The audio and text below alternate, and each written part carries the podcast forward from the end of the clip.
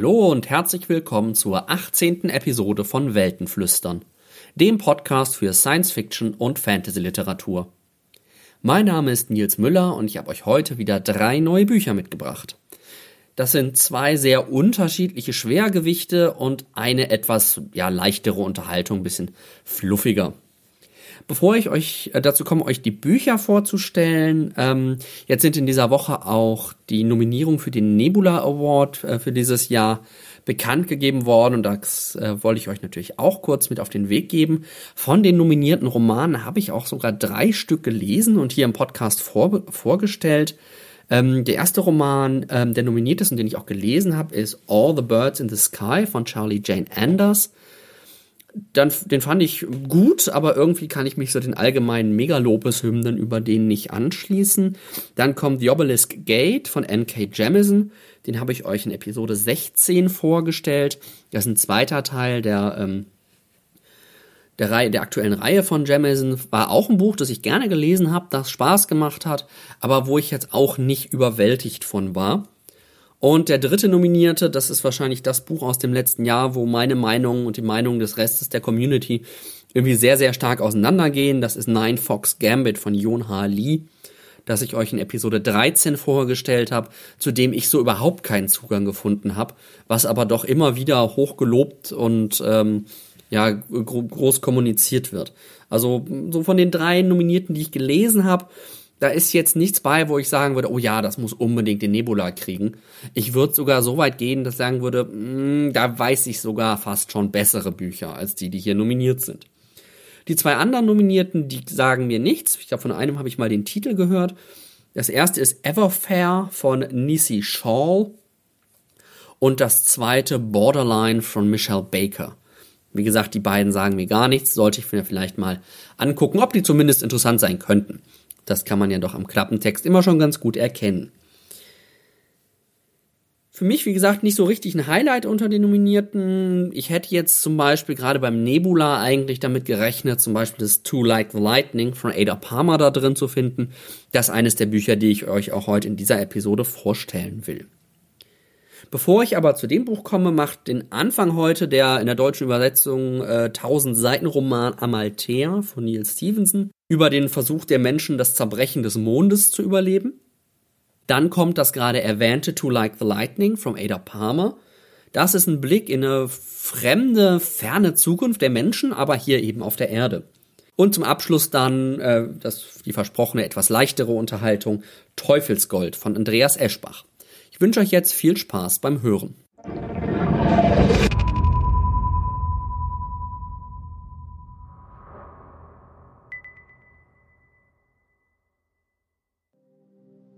Der Mond explodierte ohne Vorwarnung und ohne erkennbaren Grund.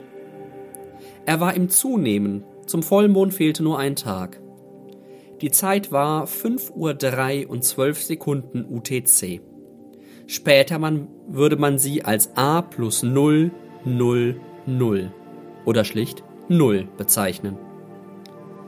Ein Amateurastronom in Utah war der erste Mensch auf der Erde, dem klar wurde, dass etwas Ungewöhnliches geschah. Augenblicke zuvor hatte er in der Umgebung der Rainer Gamma Formation in der Nähe des Mondäquators eine Trübung entstehen sehen.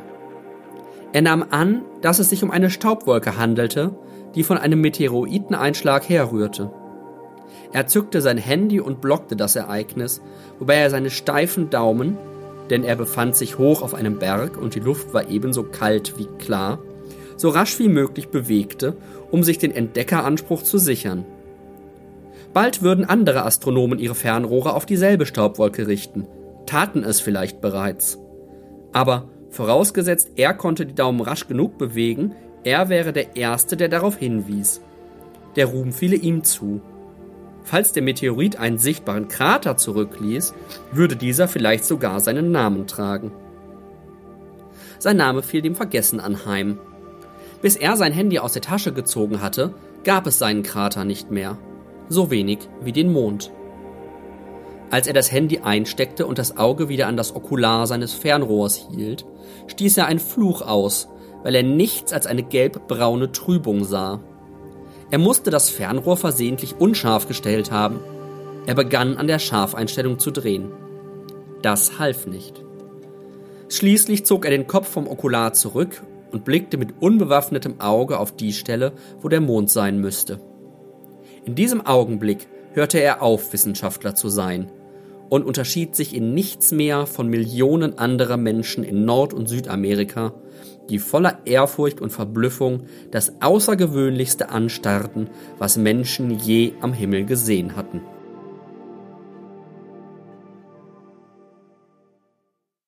Tja, der Mond explodiert. Einfach so. Und jetzt? Das ist tatsächlich die Frage, mit der sich Neil Stevenson in seinem aktuellen Roman Amalthea, auf Englisch Seven Eves, auf die nächsten mehr als tausend Seiten beschäftigt. Und ja, ich habe mich tatsächlich mal wieder an ein Buch äh, des amerikanischen Autors gewagt, der ja so ein bisschen als der Intellektuelle unter den SF-Autoren gilt und bekannt geworden ist durch Bücher wie Snow Crash, Diamond Age oder Cryptonomicon und dann ja auch ähm, seinen riesigen Barockzyklus, der bei mir irgendwie immer noch leider ungelesen im Regal steht und auf dem Kindle liegt, ähm, geschrieben hat. Ist bekannt für seine ähm, extrem detailreiche, ausschweifende und abschweifende Schreibweise. Also, dass er im Grunde eine Geschichte erzählt und mehr oder weniger jeden Anlass ähm, in dieser Geschichte dazu nutzt, abzuschweifen, in unglaubliche Details einzutauchen und ähm, ja fast schon Sachbuch, dann kur ein kurzes Sachbuch über ein bestimmtes Thema zu schreiben. Das macht es teilweise ein bisschen zäh, ihn zu lesen, weil seine Geschichten irgendwie nicht so richtig, nicht so richtig vorwärts kommen, nicht so richtig Kohärenz haben ähm, und eben durch diese unglaublich, durch diese Abschweifungen und ähm, sachbuchartigen Texte ähm, unterbrochen und zerstückelt werden. Da ist Amalthea, dieser neue Roman, glücklicherweise auf der zugänglicheren Seite.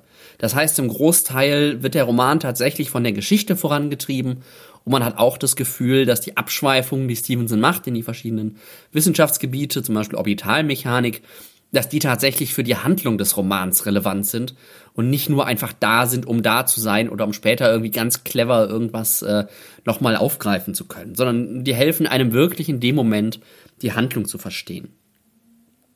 Wir beobachten in dem Roman also wirklich die Menschheit nach der Explosion des Mondes und relativ schnell, also ein paar Seiten nach dem, was ich euch gerade vorgelesen habe, wird dann eigentlich auch klar, dass die Mondfragmente in nicht allzu ferner Zukunft dafür sorgen werden, dass das Leben auf der Oberfläche unmöglich wird. Also das gibt dann einen Wissenschaftler, der auch eine zentrale Rolle spielt in dem Roman, ähm, der eben herausfindet, berechnet dann irgendwie, dass das eben nicht bei den, ich glaube, vier Fragmente sind, es am Anfang bleibt, sondern dass die nach und nach ineinander stoßen werden und dann irgendwann auf die Erde stürzen werden. Und es wird eben nicht so sein, dass irgendwie der, der Mond auf die Erde knallt und damit die Erde zerstört, sondern vielmehr ganz, ganz, ganz, ganz viele kleine Fragmente nach und nach auf die Erde fallen und es dann erstmal als sogenannten White Sky gibt. Das ist im Grunde die, die Passage, in der ähm, das Eintreten dieser ganz vielen Fragmente in die Atmosphäre die Atmosphäre unglaublich aufhitzt ähm, und damit den Himmel weiß machen wird, einfach wegen der Hitze. Und dann anschließend eine Heavy Rain, in dem halt im Grunde dieses äh, Bombardement dieser kleinen Fragmente auf die Erde losgeht und äh, mehr oder weniger alles Leben auf der Erde zerstören wird. Der Roman hinter dieser Prämisse oder von dieser Prämisse ausgehend, es sind drei relativ eindeutig zu unterteilende Abschnitte äh, gegliedert. Der erste Abschnitt ist der, die Flucht der Menschen von der Erde.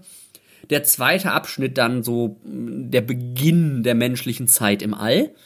Ähm, und der dritte Abschnitt dann nach einem großen Zeitsprung im Grunde die Wiederbesiedlung der Erde. Also das sind so die drei großen Teile und die nehmen auch ziemlich genau jeder ungefähr ein Drittel des Romans ein.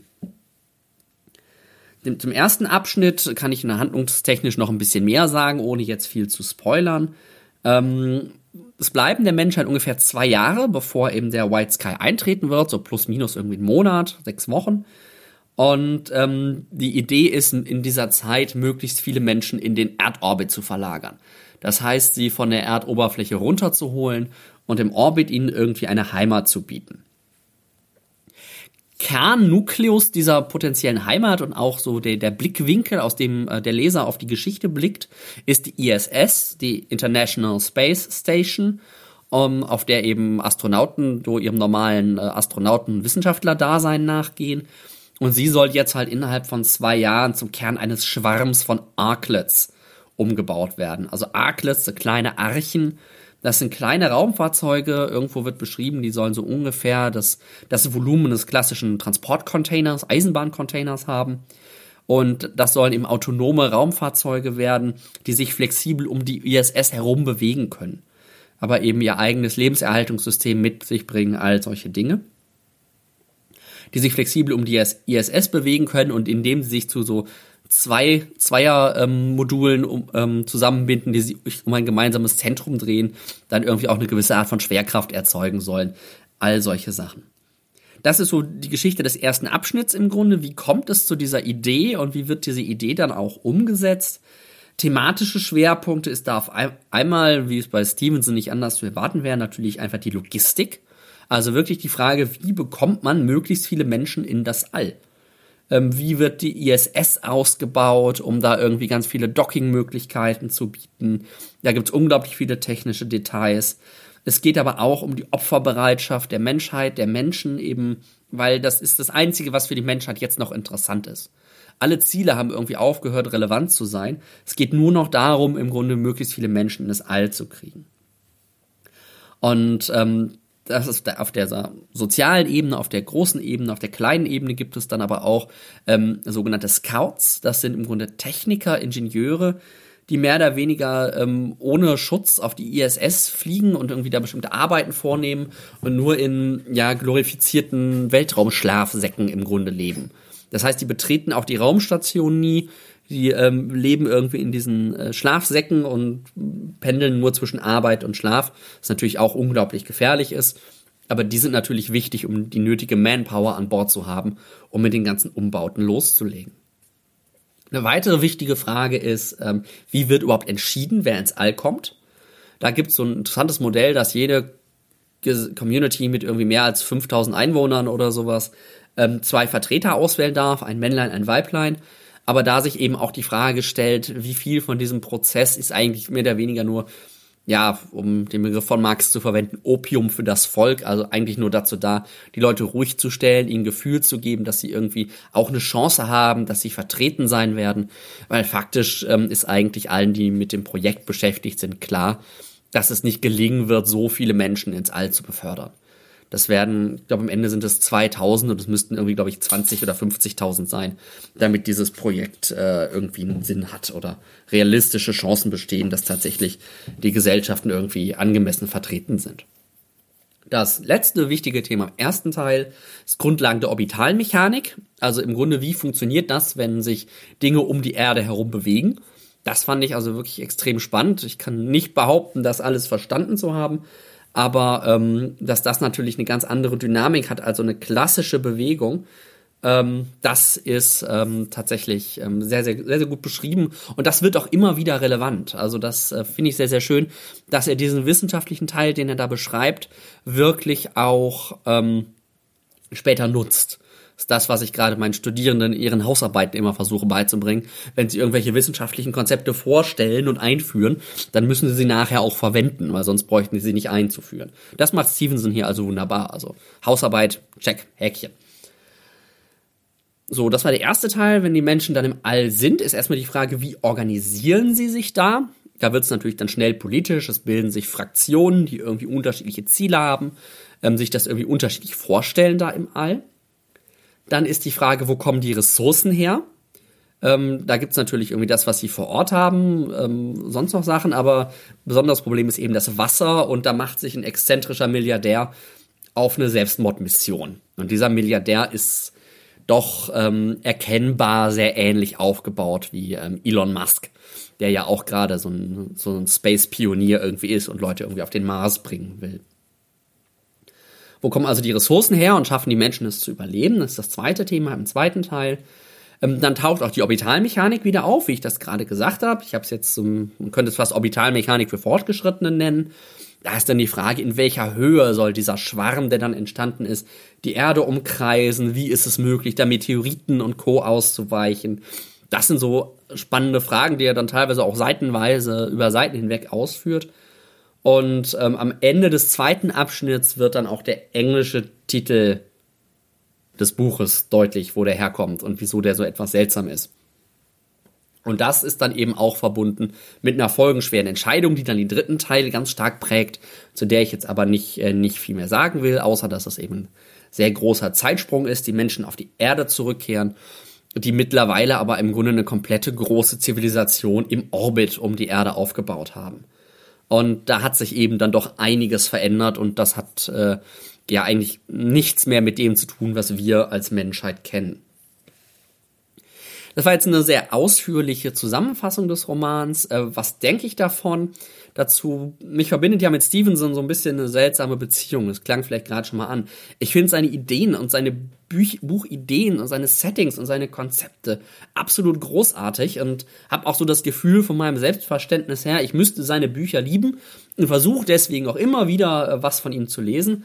Und meist hat er mich dann so nach 200, 300 Seiten einfach verloren weil es zu ausschweifend, zu, zu wenig konsistent, zu langsam, zu wenig Geschichte, zu wenig Charakterentwicklung hergibt. Ähm, aber tatsächlich in dem Buch, zumindest in den ersten zwei Dritteln, also im ersten und zweiten Abschnitt, findet er da absolut meinen Sweet Spot. Also er produziert, was ich gerade schon ansprach, unglaublich viele spannende Details, die Atmosphäre erzeugen. Ähm, selbst die komplexesten wissenschaftlichen Erklärungen zur orbitalen Mechanik und zum Ausbau der ISS und zur Funktion dieser Schlafsäcke ist irgendwie spannend, weil man so unmittelbar das Gefühl hat, das ist, das ist relevant, das wird wichtig, das, ähm, das brauchen die Leute gerade, das ist mit Spannung verbunden. Und er produziert da auch eben, wie es auch für ihn typisch ist, unglaublich viele super geniale Ideen, ähm, die gleichzeitig aber auch erschreckend sind und irgendwie zum Nachdenken anregen. Er hat auch mal wirklich Figuren, mit denen ich mich mehr oder weniger identifizieren konnte ähm, weil er ziemlich nah dran an den Figuren ist, weil er doch relativ dicht ähm, aus der Perspektive schreibt.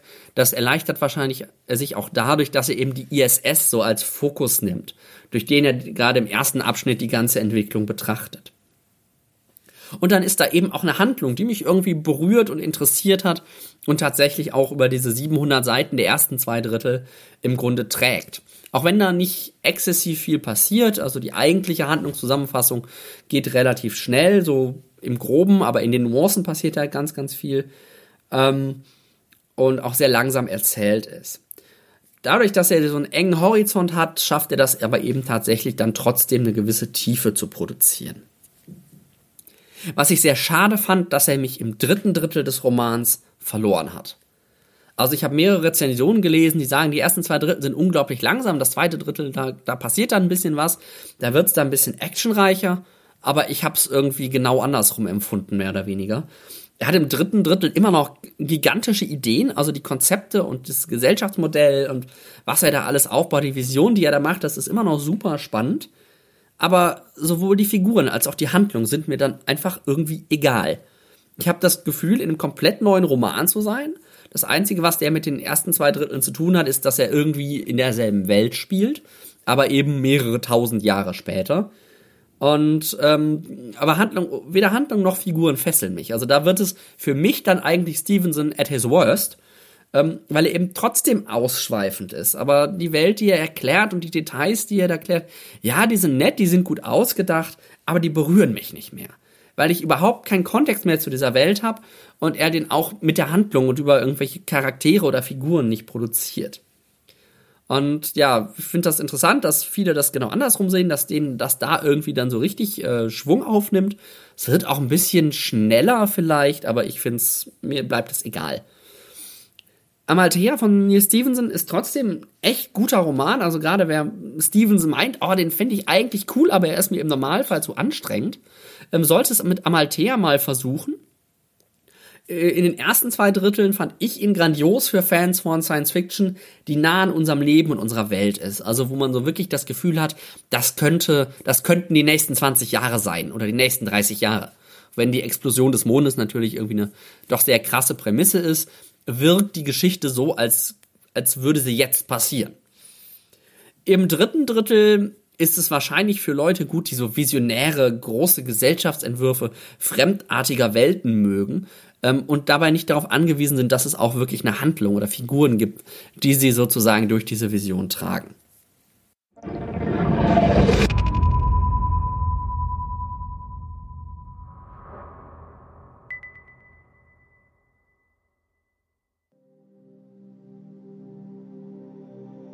Chapter the First A Prayer to the Reader.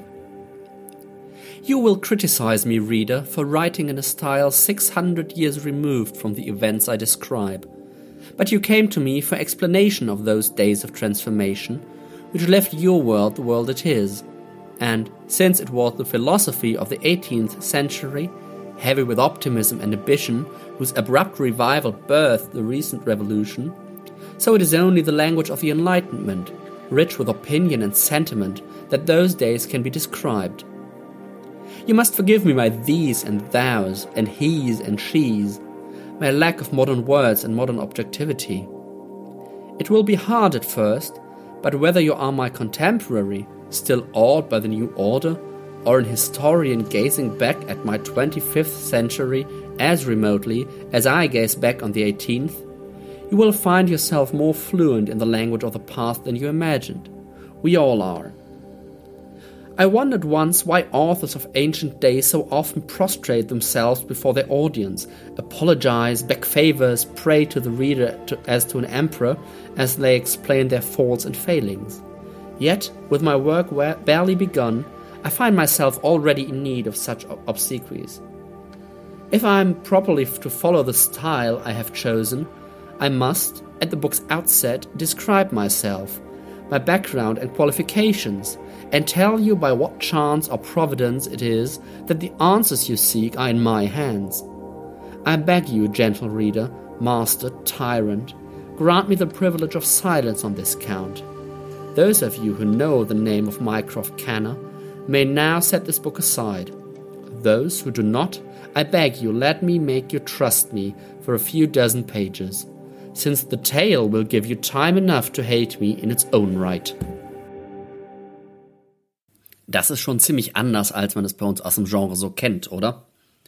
Und das gilt tatsächlich für den ganzen Roman True Like the Lightning von, von Ada Palmer.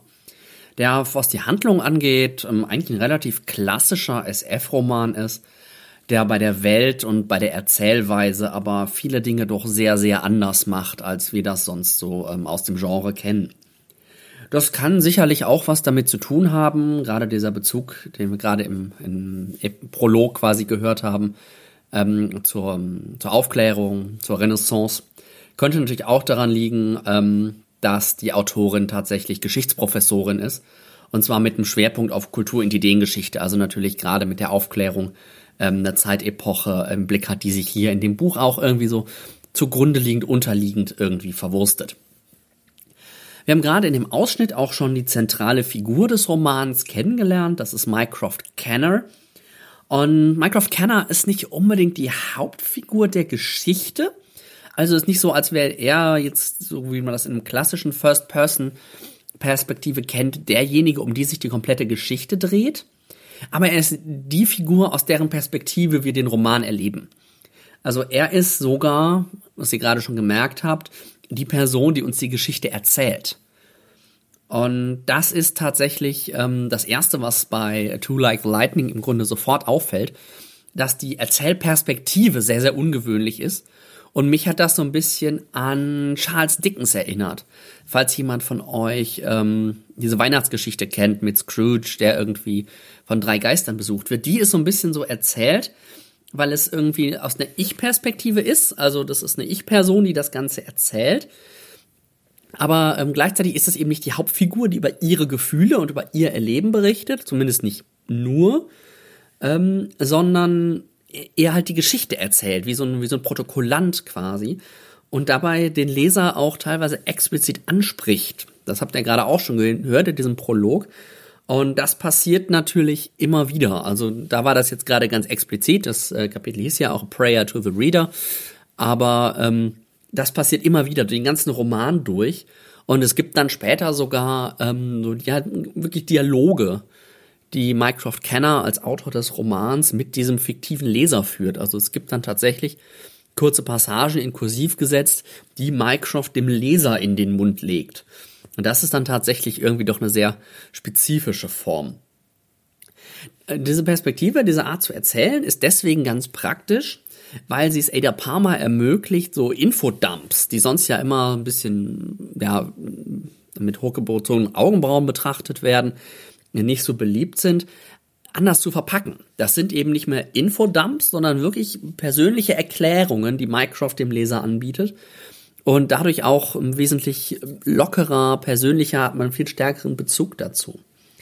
Denn es ist tatsächlich so, dass ähm, die Welt ziemlich erklärungsbedürftig ist. Also ich werde das gleich sehen, ich stelle gleich die Welt ein bisschen vor und das wird auch tatsächlich der größte Teil dieser Rezension sein, weil diese Welt einfach unglaublich komplex und unglaublich vielfältig ist. Es ist aber gleichzeitig auch so, dass Mycroft dem Leser nicht alles erklärt, weil, wie ihr ja schon gemerkt habt, er davon ausgeht, dass der Leser logischerweise in der Zukunft seines Schreibens ist. Das heißt, dass ähm, er im Grunde über etwas schreibt, was der Leser so aus dem Geschichtsunterricht oder ähm, wenn er irgendwie ein bisschen aus, äh, ausgebildeter ist, auch irgendwo sonst woher schon kennt und eigentlich schon vielen viel von dem Kontext und viel von dem Zusammenhang weiß. Zum Beispiel diese Revolution, die da so ein bisschen angekündigt wird. Das ist mir gerade jetzt erst beim zweiten Lesen diese, dieses Prologs aufgefallen, weil im Roman spielt das eigentlich noch gar keine so große Rolle. Das ist wahrscheinlich was, was dann im zweiten Buch irgendwie ähm, mitspielt. Dann das nächste, was an der Erzählweise ganz recht ungewöhnlich ist, dass Dialoge teilweise so ein bisschen wie ein Theaterskript geschrieben sind. Das heißt, da ist da nicht so und so sagte so und so, er antwortete so und so, ne, reagierte und so weiter und so fort, sondern tatsächlich Name Doppelpunkt wörtliches Zitat. Name Doppelpunkt wörtliches Zitat und so weiter und so fort. Das macht es auch natürlich nochmal ganz interessant zu lesen. Aber kommen wir mal zu der Welt zu diesem, dieser Zukunft des, Too like, des Buchromans Too Like the Lightning. Er spielt, habt ihr gesehen, so ungefähr 450 Jahre ähm, in der Zukunft. Und die Welt hat sich doch ziemlich radikal geändert. So das, was wir für Gesellschaft halten, ähm, sieht dann doch mittlerweile extrem anders aus. Und so zentrale Ordnungsprinzipien, die wir heute haben, existieren einfach nicht mehr. Das heißt, äh, Sachen wie Geschlecht, Familie, Staaten, Religion, all das hat irgendwie an Bedeutung verloren oder in seiner Bedeutung sich komplett gewandelt. Das erste von diesen vier Sachen, die sich so massiv verschoben haben, ähm, ist, da Sex und Gender eigentlich vollkommen voneinander getrennt sind. Das heißt, wie jemand auftritt und wie sich jemand bezeichnen lässt und ähm, wie sich jemand benimmt und wie jemand behandelt wird, ist völlig davon losgelöst, wie er biologisch ausgestattet ist. Das heißt ähm, auch natürlich, dass es sowas wie ein geschlechtsneutrales Pronomen geben muss. Das ist in dem Fall nicht irgendein Kunstwort, sondern das, was auch jetzt im englischsprachigen Raum in so Fällen durchaus schon verwendet wird, nämlich they. Ähm, das funktioniert natürlich neutral. Es sorgt beim Leser manchmal, so bei mir zumindest am Anfang manchmal für ein bisschen Verwirrung, dass mir nicht ganz klar war, wie viele Figuren interagieren da eigentlich gerade miteinander. Äh, das ist dann eben ganz lustig, weil wenn danach they, they open the door, dann habe ich immer das Gefühl, okay, da sind mindestens zwei Leute, die die Tür öffnen, aber wer ist denn da noch eigentlich? Das fand ich ein bisschen verwirrend, ähm, aber man gewöhnt sich dran. Und dann gibt's auch äh, teilweise so, dass äh, Microsoft eben dann doch geschlechtsspezifische Pronomen he oder she verwendet. Das tut er nachher, glaube ich, sogar ziemlich konsequent. Aber so zwischendurch ähm, rechtfertigt er das immer mal wieder. Und erklärt dann auch, dass er irgendwie äh, she verwendet, weil ähm, äh, diese entsprechende Person nicht nur tatsächlich auch biologisch weiblich ausgestattet ist, sondern sich eben auch so verhält und damit kokettiert und so auftritt während an einer anderen Stelle irgendwie he verwendet ähm, dann erklärt, ja, es zwar eigentlich biologisch eine Frau, aber ähm, männlicher als als er kann man sich eigentlich nicht benehmen. Also das finde ich finde ich schön und immer mal wieder so so leichte Einsprengsel, die einem sowas noch mal in ähm, in den Kopf rücken. Das ist so das erste. Dann das zweite, was sich aufgelöst hat, sind Familien. Und Familien sind durch sogenannte Bashes ersetzt. Also so, so, so Haufen irgendwie so äh, begrifflich. Und das sind im Grunde so frei gewählte Kommunen mehr oder weniger. Also das sind so vielleicht fünf, vielleicht zehn Leute, die gemeinsam leben, die oft auch irgendwie gemeinsam arbeiten. Ähm, und entsprechend gibt es halt keine Eltern und keine Geschwister, sondern Bay-Pass und Bay-Sips, also Bash-Parents und Bash-Siblings. Ähm, das ist eben dann so die, die Zuordnung. Ich weiß jetzt gerade nicht mehr genau, wie Kinder in einen bestimmten Bash kommen, aber ich glaube, die bleiben da tatsächlich bei ihren biologischen Eltern, wobei eben nicht nur die biologischen Eltern dann zu Bash-Parents werden. Das dritte, was sich massiv verändert hat, und das ist eigentlich auch das, was äh, im Roman am zentralsten ist, das sind die Staaten. Es gibt nämlich keine Staaten mehr, so wie wir sie kennen, auch wenn da noch so Reste in der Sprache und äh, in anderen Organisationsformen enthalten sind. aber die Staaten sind im Grunde durch sieben große Hives, also Stämme, Bienenvölker ähm, ersetzt worden. Und die wirken so ein bisschen, wenn man sie jetzt aus heutiger Perspektive betrachtet, so wie so Geheimlogen. Also es gibt irgendwie so, so, so, so ein ähm, Beitritt, für den man irgendwie so ein Adult Competency Exam ablegen muss, also quasi eine, eine Prüfung, dass man als Erwachsener gilt. Und es gibt sehr mächtige Vorsitzende, die so auf unterschiedliche Weisen gewählt werden, das Erben. Das kommt dann ganz darauf an, in welchem Hive man sich bewegt. Und ähm, diese Hives ähm, haben so eine Mischung irgendwie, da ist eine ideologische Komponente hinter, also irgendwie eher sowas Neoliberales, eher was Kommunistisches, eher was ähm, ja, wissenschaftsorientiertes oder was rein logistisch rationales. Ähm, aber gleichzeitig ist da, verbindet sich damit auch so eine gewisse funktionale Differenzierung. Also die Hives übernehmen teilweise spezielle Aufgaben mehr als andere und ähm, verteilen sich damit die Welt auch so ein bisschen auf. Jeder dieser Hives hat eine eigene Rechtsordnung, eigene Gesetze. Und ich habe da nicht ganz verstanden, wie das quasi mit so einer lokalen Ordnung verbunden wird. Also wenn irgendwie ein ähm, ein Mason, das ist einer der Hives, so ein bisschen an die, an die Freemasons, an die Freimaurer wahrscheinlich angelehnt. Wenn ein Mason einem anderen was tut, dann gilt für die das Masonsche Recht. Aber wenn das irgendwie zwischen Hives ist, dann gilt das irgendwie, äh, wird das irgendwie geklärt. Und auch Städte oder Orte haben da nochmal unterschiedliche Regelungen. Ähm, das ist jetzt nicht bis ins letzte Detail erklärt worden. Jeder Hive hat zudem seine eigene Sprache und das finde ich eigentlich ziemlich spannend, denn ähm, es ist mehr oder weniger tabu, die Sprache anderer Hives zu lernen. Das heißt, dass jeder hat dann so eine, seine quasi geheime Kommunikationsform, wo Mitglieder anderer Hives nicht, nicht reinwirken können. Es gibt so vereinzelte Übersetzer. Mycroft Kenner ist einer davon, die aus diversen Gründen verschiedene Sprachen gelernt haben. Und im Allgemeinen fungiert Englisch als Lingua Franca. Neben diesen Hives gibt es auch noch die Romanova. Das ist irgendwie, ich glaube, gleichzeitig Stadt und Familie oder nur Stadt, auf jeden Fall eine Stadt. Ähm, das ist so ein bisschen der zentrale globale Verwaltungssitz, also so das, das Zentrum der Welt, wo alles ein bisschen koordiniert wird. Ähm, das ist eine Stadt, die gebaut wird, wurde nach dem Vorbild des alten Rom. Ähm, aber was genau, wie, wo, wer ähm, da jetzt was zu sagen hat, das ist mir nicht so ganz klar geworden, wie das zusammenhängt. Eine zweite Klasse im Grunde außerhalb dieser Hives sind sogenannte Servicer. Die können aus allen Hives kommen. Das sind verurteilte, aber jetzt grundsätzlich ungefährliche Kriminelle, die im Grunde so eine Art Sozialdienst, Gesellschaftssklaven sind. Ist jetzt schwierig, schwierig zu formulieren. Sie haben kein Eigentum, sie haben auch keine Unterhaltung oder sowas, sie haben kein eigenes freies Leben, sondern werden halt von ihren Auftraggebern mit Essen versorgt, ähm, auch zu irgendwelchen Veranstaltungen eingeladen, all solche Dinge. Also die müssen sich das immer direkt in der Interaktion mehr oder weniger verdienen. Und die Servers sind deswegen relevant, weil äh, die Figur, die wir die ganze Zeit vor Augen haben in der Geschichte, Mycroft, ist eben ein solcher Servicer. Allerdings einer mit einer, ähm, wie ihr euch das sicherlich denken könnt, etwas komplexeren Hintergrundgeschichte. Schließlich gibt's auch noch sogenannte Set-Sets. Das sind, wenn ich das wieder richtig verstanden habe, ihr merkt schon, es ist viel so, was man sich erschließen muss. Ähm, viele Sachen sind jetzt nicht ganz explizit erklärt. Ähm, das sind im Grunde Menschenkörper mit Maschinengehirnen. Wobei das jetzt nicht irgendwie Roboter, also wirkliche ähm, ja, Transistoren oder irgendwas sind, die äh, die Menschen in den Kopf eingesetzt werden, sondern die werden in der Entwicklung irgendwie so gesteuert, dass sie einen stabilen Entwicklungsstand haben. Deswegen Set-Set, also gesetzte, feste ähm, Sets von Kompetenzen. Die sind eben auch ethisch und moralisch sehr umstritten. So, jetzt habe ich ganz viel zu den Hives und den Staaten erzählt. Dann gibt's noch Religionen, die auch Privatsache sind. Ähm, und zwar wirklich ganz extrem. Also Diskussion von Religion von mehr als drei Leuten sind verboten, weil dann sofort die Gefahr besteht, dass das entweder ein kirchliches oder ein missionarisches Zusammenkommen ist. Und es gibt sogenannte Sensayer, das sind so Philosophen, Gebildete, die sich einfach in diesem ganzen spirituellen Bereich sehr, sehr gut auskennen, ähm, die solche Diskussionen, wenn das eben mehr als drei Personen sind, in irgendeiner Form betreuen oder beaufsichtigen müssen, um eben sicherzustellen, dass es da nicht um ähm, Überzeugung oder Missionierung oder sowas geht. Und diese Sensayer sind dabei eben nicht Inquisitoren, die irgendwie eine spezielle Meinung irgendwie pushen, auch nicht irgendwie ein Atheismus oder sonst was, sondern eher so spirituelle Berater, die eben auch sonst selbst zur Neutralität verpflichtet sind. Das finde ich ein ganz, ganz spannendes, ähm, ganz, ganz spannende Gruppe, eine ganz, ganz spannende Konstruktion, weil mich ja auch gerade so dieses, dieses Thema Religion ohne Gott, Religion ohne Glauben doch auch privat so ein bisschen ähm, aktuell beschäftigt. So, das war jetzt super viel zu der Welt. Und jetzt ein paar Worte zu der Handlung, wobei ich das sehr, sehr knapp halte.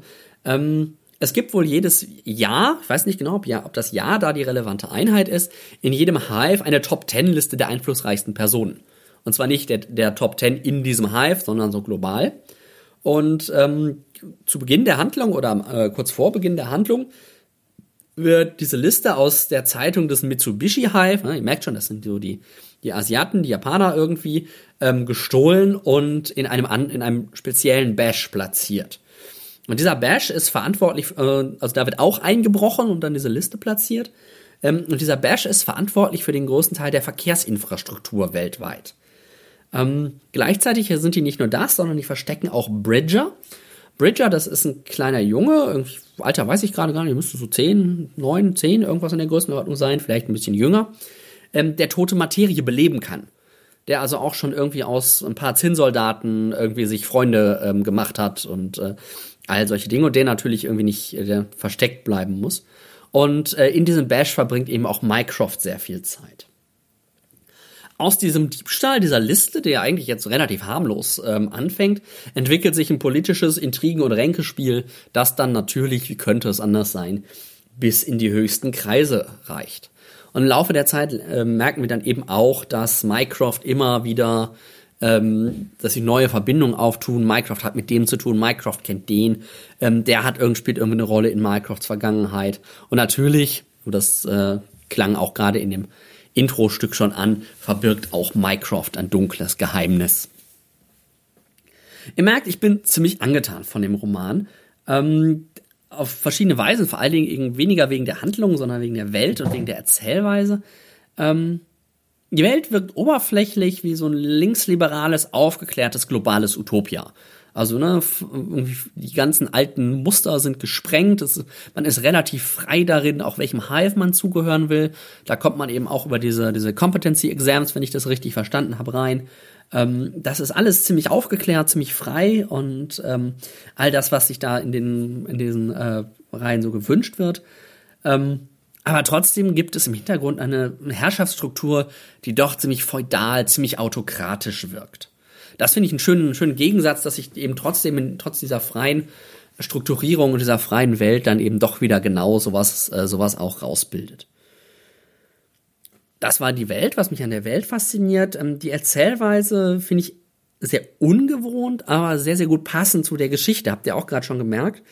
Ähm, sie wird, ist ungeheuer detailreich und durch Mycroft teilweise sogar explizit gerechtfertigt. Also erklärt, warum er gerade etwas erklärt. Das finde ich super spannend. Und dann auch eben super ausgeklügelt und nuanciert, eben was ich gerade schon ansprach, welche Pronomen verwendet werden. Was ich noch krasser fand, ich habe die Hive-Sprachen angesprochen, ähm, Edda Palmer markiert durch unterschiedliche Anführungszeichen, welche Sprache gerade gesprochen wird. Also es gibt dann die für die Lingua Franca die ganz normalen Anführungszeichen, dann gibt es japanische, die irgendwie so Winkel oben und unten sind, dann gibt's französische, so diese diese Spitzen, diese spitzen äh, im Grunde. Und da wird durch verschiedene Anführungszeichen markiert, welche Sprachen die gerade sprechen. Das fand ich ziemlich krass.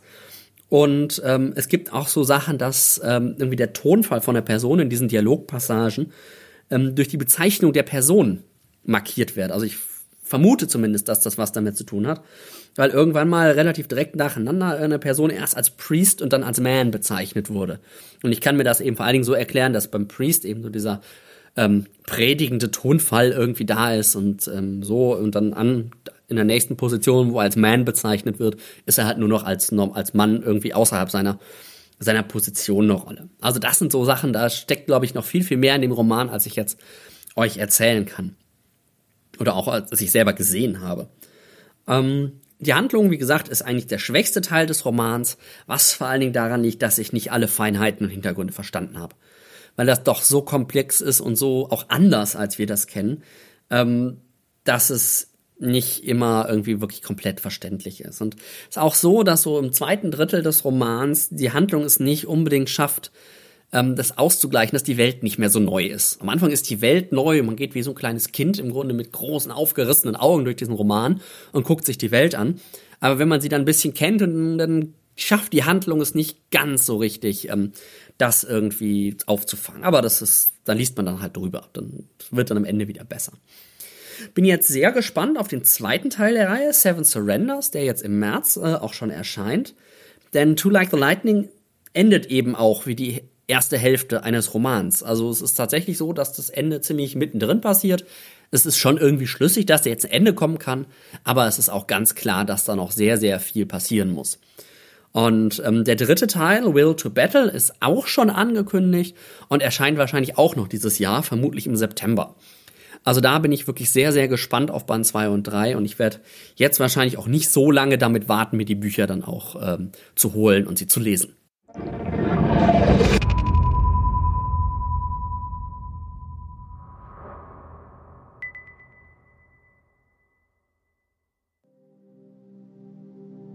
Ich sehe, dass Ihnen eine wichtige Reise bevorsteht, sagte die Frau im Zigeunerkleid. Sie saß schief da, über Hendriks Hand gebeugt. Sie werden sie bereichernd finden, denn sie lieben ein gewisses Maß an Abwechslung und Veränderung. Wenn Einschränkungen sie hemmen, fühlen sie sich unzufrieden. Sie besitzen erhebliches Potenzial, aber sie nutzen es bis jetzt noch nicht zu ihrem Vorteil. Manchmal fragen sie sich, ob sie die richtigen Entscheidungen im Leben getroffen haben. Das alles rasselte die Wahrsagerin genauso gelangweilt herunter wie ein Losbudenverkäufer seine immer gleichen Sprüche. Auch nur ein Job. Ein Job in einem muffigen, abgewetzten Zelt, in dem jedes Detail Kitsch und Klischee war. Die Kristallkugel, die vermutlich einfach aus Glas bestand, auf dem dunklen Stoff verhängten Tisch, die enormen goldenen Ohrringe, das grelle Make-up, die wasserstoffblonde Mähne. Nun, was hatte er erwartet? Auf einem Jahrmarkt? Enttäuschung war doch bei all diesen sogenannten Attraktionen fast eingebaut. 10 Euro beim Teufel für nichts. Reingefallen auf das Versprechen, etwas Außerordentliches zu erleben. Sie fühlten sich von ihren Eltern oft missverstanden, fuhr sie fort. Hendrik erwog aufzustehen und zu gehen. Es sich so einfach zu machen. Gab es auf dieser Welt einen einzigen Menschen, der sich von seinen Eltern je nicht missverstanden gefühlt hätte? Na gut, er hatte es angefangen, er würde es durchstehen. Sonderlich lange konnte es ohnehin nicht mehr dauern, wie er diese Kirmesbetrüger kannte. Sie hielt einen Moment inne, als sei ihr entfallen, was sie sagen wollte. Hendrik verzog die Mundwinkel. Nicht nur eine betrügerische Vorstellung, auch noch eine lausige. Nicht zu fassen. Wie sie in seine Handfläche starrte, als könne sie tatsächlich darin lesen wie sie seine Hand umkrampfte, hineinstarrte wie in einen tiefen Brunnen, während sie wahrscheinlich in Wahrheit nur ihr dumpfes Gedächtnis durchstöberte, auf der Suche nach dem entfallenen Stichwort. Nach den zwei doch etwas schwergewichtigen Romanen, die ich euch jetzt bislang schon vorgestellt habe, wird es jetzt wieder ein bisschen leichter, ein bisschen seichter, ein bisschen unterhaltsamer. Und zwar mit dem neuen Roman von Andreas Eschbach, Teufelsgold. Das nur im weitesten Sinne Genres ist eher so eine Mischung aus modernem Thriller und Historienroman. Aber Andreas Eschbach ist für mich einfach mit dem Genre verbunden, weil seine Romane Haarteppichknüpfer und Solarstation einfach für mich mit die ersten Genre-Romane waren, die ich gelesen habe. Und seitdem verfolge ich das, was er so tut, relativ intensiv und lese auch die meisten seiner Bücher. Also seine Jugendbücher, seine Young Adult Bücher, die lese ich jetzt nicht systematisch. Aber was sonst so von ihm erscheint, das ähm, lese ich entweder selbst oder lasse es mir zumeist einfach von äh, Matthias Köberlin über ähm, Audibles vorlesen. Ist auch eigentlich, wenn ich so drüber nachdenke, der einzige deutschsprachige Autor, den ich systematisch lese. Also wo ich so das Gefühl habe, ach, da ist ja neuer Eschbach rausgekommen, den halte ich mal auf meiner Liste, dass ich den irgendwann demnächst lese. Da habe ich tatsächlich so in der Form keinen anderen deutschen Autor, bei dem ich das mache. Der neue Roman ist, wie gesagt, nicht wirklich SF, auch keine Fantasy, sondern eine Mischung aus modernem Thriller und historischem Roman. Also im Grunde sowas, wie er es mit äh, seinem, seinem großen Roman, das Jesus-Video und auch dem Nachfolger dann, äh, der Jesus-Deal, schon ziemlich gut umgesetzt hat. Wobei er diesmal auch so leichte Anklänge von seinem, ähm, ja, ist vielleicht sogar mein Lieblingsroman von ihm bisher ähm, drinsteckt, nämlich eine Billion Dollar. Einfach dieses Wirtschaftsthema werdet ihr gleich merken. Die Handlung setzt ein, das, was ich gerade vorgelesen hatte, war so ein bisschen so ein, so ein Foreshadowing-Prolog, der so ein bisschen so andeutet, was irgendwann mal kommen kann. Ähm, die Handlung setzt ein, wie Hendrik Buske, besagter Hendrik, äh, in einem alten Buch eine Geschichte über den Stein der Weisen liest und über eine Rüstung aus Gold. Das ist dann auch gleich das Direktkapitel nach dem Prolog, eben genau diese Geschichte, ähm, Stein der Weisen und eine Rüstung aus Gold. Henrik arbeitet ähm, grundsätzlich als Investmentberater oder Investmentbanker, so genau wird das gar nicht klar, glaube ich, und soll für seinen Arbeitgeber ein Seminar in Zürich halten. Und er findet dieses Buch eben in einem Antiquariat in Zürich, liest da irgendwie rein und findet es irgendwie so faszinierend, dass er es klaut. Also irgendwie darf er es nicht kaufen, weil es irgendwie für wen anders reserviert ist oder so. Aber er findet es so faszinierend, dass er sich eben entschließt, es zu klauen. Und ähm, irgendwie inspiriert ihn das, was da drin steht, was er da gelesen hat. Und sein Seminar läuft dann irgendwie sehr, sehr gut. Also es geht um Privatanleger, beraten, wie legen die ihr Geld am besten an. Aber grundsätzlich geht es natürlich darum, die Produkte seiner Firma zu verkaufen. Aber irgendwie driftet er so ab und hält irgendwie dann eher so Vorträge über, wie wird man die richtige Einstellung, das richtige Mindset, um reich zu werden, all solche Dinge. Und nach der Rückmeldung von Teilnehmern entschließt er sich dann tatsächlich, ähm, sich mit diesen Seminaren die Alchemie des Reichtums selbstständig zu machen und so ein bisschen zum, zum Reichtumsguru, Investmentguru oder sowas zu werden. Ähm, an demselben Abend aber noch, wo er diese die Idee im Grunde hat und entwickelt, wo er glücklicherweise eine Kopie des Buches auch macht, ähm, wird ihm nämlich das Original von einer mysteriösen Frau gestohlen. Er geht davon aus, dass das irgendwie so eine Hoteldiebin ist, ähm, die, ähm, die ihn quasi mit, äh, mit ihren Reizen auf sein Zimmer lockt, ähm, dann irgendwie mit ihm die Nacht verbringt und sich dann am Morgen mit seinen Wertsachen aus dem Staub macht. Und die Frau nimmt eben das Buch mit. Ähm, ihr werdet es sicherlich schon ahnen können, dass das jetzt nicht unbedingt einfach nur so irgendeine Hoteldiebin ist. Ähm, mit seinen Seminaren ist Hendrik ähm, dann auch nach anfänglichen Schwierigkeiten grundsätzlich erfolgreich, wird eben auch reich und bis, bis hin zu wohlhabend und bekommt dann ein etwas seltsames Angebot von einem Schlossbesitzer aus der Nähe von Frankfurt. Ich glaube, es ist ein fiktiver Ort, Burlingen. Ähm, der Schlossbesitzer bietet ihm an, dass Henrik mit seiner Frau und seinem Kind zu dem Zeitpunkt kostenlos im Gärtnerhaus leben kann, also wirklich ein großes, großzügiges Haus, sich dafür aber als Besitzer des Schlosses ausgeben soll. Also so tun soll, als hätte er das Schloss gekauft, als wäre das seins und als würde er da leben. Ähm, und als einzigen Gegenwert im Grunde fordert der Schlossbesitzer, also erstens, dass Henrik sich da als Besitzer ausgibt, aber eben, dass Henrik sich mit ihm ab und an mal über Alchemie unterhält. Das sind im Grunde die beiden Bedingungen. Henrik geht darauf natürlich ein und macht dann über die nächsten Jahre irgendwie seinen, seinen Weg mit seinen Seminaren. Und dann taucht tatsächlich diese goldene Rüstung auf, von der er in der Geschichte gelesen hat. Und die Handlung geht eigentlich dann erst so richtig los.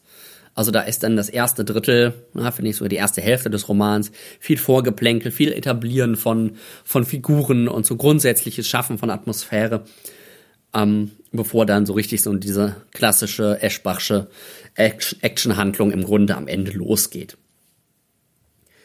Teufelsgold ist auch mal wieder ein Eschbach-Buch mit Message, also wo man so das Gefühl hat, er will damit irgendwas sagen, er will damit irgendeine Meinung oder eine Position vertreten. Und hier geht's jetzt eben um diese ewige Suche nach dem wahren, dem echten Leben. So wann geht das richtige Leben los? Wenn ich erst das geschafft habe, dann geht das richtige Leben los. Ähm, ständige Zweifel an dem, was ich gerade habe, das ist doch noch nicht alles, das ist noch nicht gut genug, ich will mehr, ich will besser. Ähm, all solche Sachen sind so das, das zugrunde liegende Thema.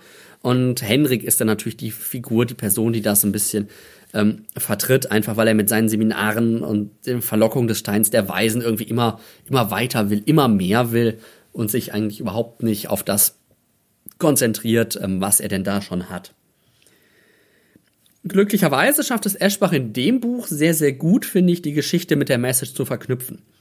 Das ist ja zum Beispiel in König von Deutschland, ähm, finde ich, ziemlich schief gegangen, wo die Message ganz klar und, und super war aber wo ihm die Handlung vollkommen konstruiert und wirr und voller absurder Zufälle und so steckte. Das wirkt hier in Teufelsgold alles ein bisschen runder, ein bisschen authentischer, ein bisschen schlüssiger. Ähm, Geschichte ist nicht komplex. Die Geschichte ist auch durchaus an einigen Stellen vorhersehbar, gerade was das Ende angeht. Aber sie ist irgendwie schlüssig und sie hat neben Hendrik auch noch andere spannende Figuren. Zwei, von denen ich was sagen kann, ohne jetzt viel zu spoilern. Das ist einmal sein Bruder Adalbert, Physiker am CERN, der natürlich diesem ganzen Reichtum und Alchemie und Mystik sowas ziemlich kritisch gegenübersteht.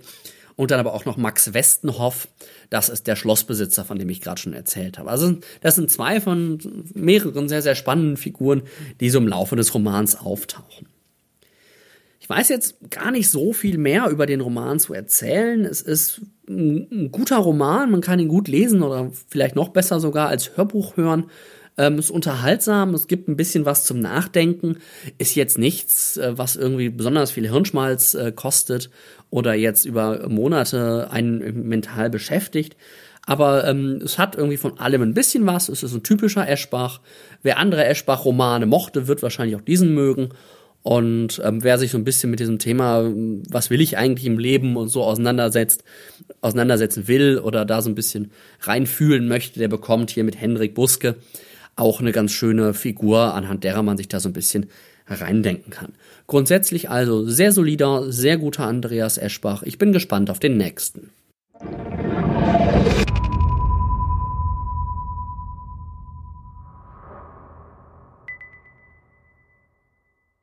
So, das war's dann auch schon wieder mit der 18. Episode von Weltenflüstern.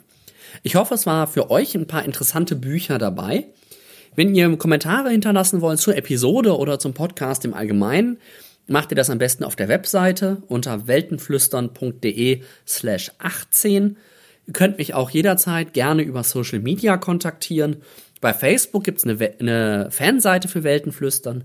Da würde ich mich natürlich sehr freuen, wenn ihr da ein Like hinterlassen würdet.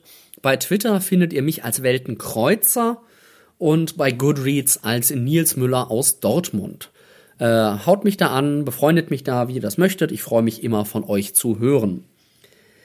Wenn euch die Episode gefallen hat, könnt ihr natürlich auch den Podcast abonnieren, dann verpasst ihr einfach keine neue Episode mehr. Ähm, das macht ihr am besten über die Webseite, da gibt es die Links zu iTunes und zu diversen anderen Podcast-Programmen, über die ihr das abonnieren könnt. Die Links also auf weltenflüstern.de. Falls ihr aus irgendeinem Grund diese Episode weiter verbreiten wollt, könnt ihr das gerne tun. Äh, sie steht unter einer Creative Commons Attributions No Derivatives Lizenz. Das heißt, ihr dürft nichts rausschneiden. Ähm, ihr müsst sagen, wo ihr es her habt. Aber ansonsten dürft ihr sie weitergeben. Jetzt wünsche ich euch bis zum nächsten Mal viel Spaß beim Lesen.